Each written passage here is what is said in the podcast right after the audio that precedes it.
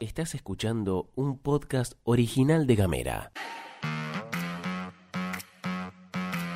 Hoy el lunes 12 de diciembre te doy los buenos días y te cuento que hay varias cosas en la agenda. Bienvenida, bienvenido a la pastilla de Gamera.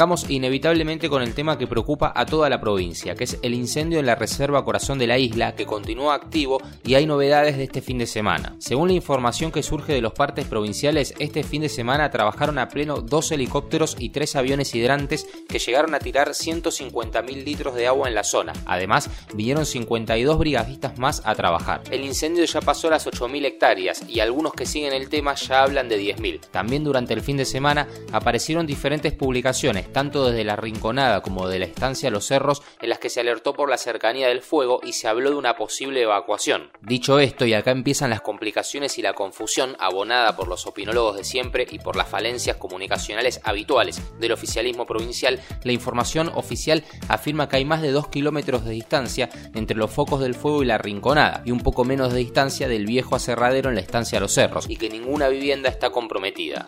Vamos a darle necesarios minutos a un tema del que no vas a escuchar en casi ningún lado y es la situación de emergencia en la que están sumidos vecinos y vecinas de Raíces Sector 4 y de la Cima, donde hace años vienen reclamando por las condiciones en las que viven. De más está decir que a quien le interese aunque sea un poquito cuál es la situación habitacional de muchos sectores de Ushuaia, sabe que allí se vive sin servicios, sin seguridad y sin señal de celular. Dentro de ese contexto, de por sí hostil, familias de esos sectores están denunciando fuertes aprietes por parte de Omar Verdún, uno de los referentes barriales. El último hecho público es el posteo en redes sociales realizado por una de las vecinas en el que denuncia que Verdún quemó su vivienda de forma intencional. Lo que nos cuentan vecinos del barrio es que uno de los graves problemas a los que se enfrentan es que las denuncias que concretan son sistemáticamente ignoradas por la comisaría quinta de la policía de la provincia, que es la que les corresponde por su sector. De la información se desprende, además de la vista gorda policial, que Verdún como referente barrial tiene diálogo fluido con el municipio de Ushuaia, por lo que estaría utilizando sus construcciones políticas para amedrentar, repartir discrecionalmente leña y agua y utilizar la violencia como herramienta para alinear voluntades. Estás escuchando Gamera. Hablamos distinto. Vamos a cambiar de tema porque sigue rodando la pelotita, se está desarrollando Qatar 2022, estamos ante los últimos encuentros, se nos vienen las semis y después las finales. Este fin de semana pasaron un montón de cosas y Sime Gutiérrez, nuestra querida compañera especialista perdón, en deporte, nos va a contar cómo fue el fin de y dónde estamos parados de cara a lo que queda. Buenas, buenas, ¿cómo están? ¿Cómo les va? ¿Cómo arranca la jornada? Imagino que muy, pero muy contentos nosotros acá. Estamos listos para hacer un breve resumen de todo lo que aconteció este fin de semana, que pasó de todo, ¿no? No solo la clasificación de la selección nacional a las instancias ya prácticamente definitivas, estamos a dos partidos nada más del gran cierre de este, de este mundial, sino que también hubieron algunas eliminaciones polémicas, ¿no? Se quedó afuera Brasil, se quedó afuera Portugal, Marruecos sigue en competencia, la gran sorpresa de este certamen y además les traigo un datito de color, ¿eh?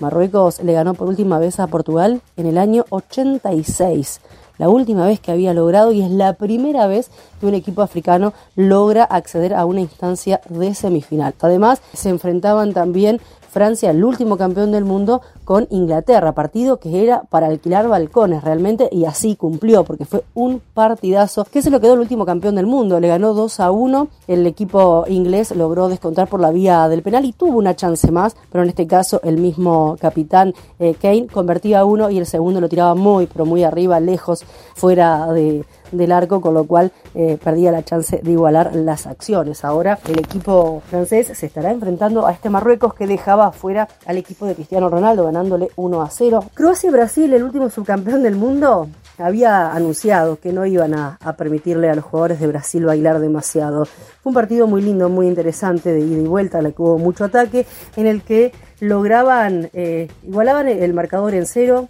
en el tiempo reglamentario, en el primer suplementario, Brasil logra eh, marcar esa pequeña diferencia, pero en el segundo suplementario es Croacia quien iguala las acciones. Se van a la, a la tanda de penales y el último subcampeón mundial se quedó con la victoria 4 a 2. Ahora nos vamos a estar enfrentando en la siguiente instancia nada más y nada menos que con Croacia, porque la Argentina, gracias a la enorme actuación de todo el equipo y en especial del Dibu Martínez, que otra vez se convirtió en héroe, se quedó con este, dos, casi tres tantos del equipo que dirige, que dirigía en realidad técnicamente Van Gaal, que renunció una vez que finalizaba ese encuentro. Muy polémico, ¿se acuerdan? Había dicho que Lionel Messi sin la pelota no era un jugador importante, que todo lo contrario, era jugar con uno menos, no, no sumaba al equipo. Bueno, hizo el gol, habilitó, este, habilitó a Molina para que hiciera, para que pudiera hacer el gol y se fue y tranquilo se lo dedicó después de patear también en la tanda de penales le dedicó el topollillo ante la atenta mirada de, Edgar Davis. Bangal no lo miró. Bueno, ahora se viene Croacia, nada más y nada menos. El martes será una definición absoluta de todos, porque a las 12, en el primer, perdón, me corrijo, a las 4 de la tarde estaremos viendo los dos partidos estos más importantes, ¿no? Argentina-Croacia, Francia-Marruecos, y de esta manera el camino al gran partido definitivo, que será el próximo domingo, un día antes, el tercer y cuarto puesto de este Qatar 2022. Encontranos en Spotify. Somos Gamera Podcast. Llegamos al final de la pastilla de Gamera. Que tengas una excelente jornada y gracias por habernos acompañado hasta acá.